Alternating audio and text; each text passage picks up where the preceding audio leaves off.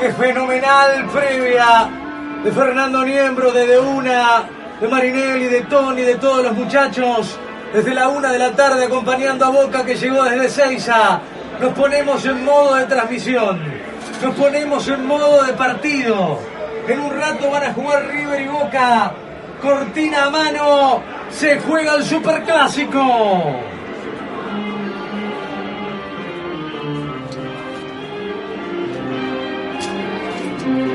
Chin chimenea, chin chincherón. River y Boca la radio.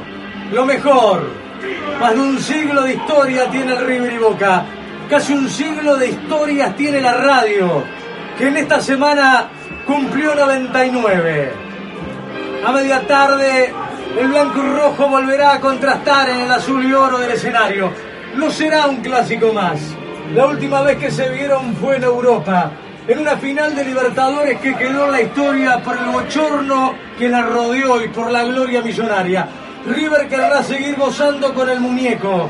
Boca jura haber cicatrizado.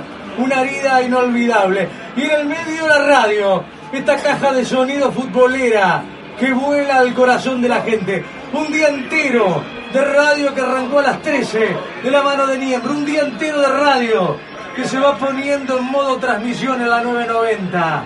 Un día entero con un equipo fenomenal que pone todo.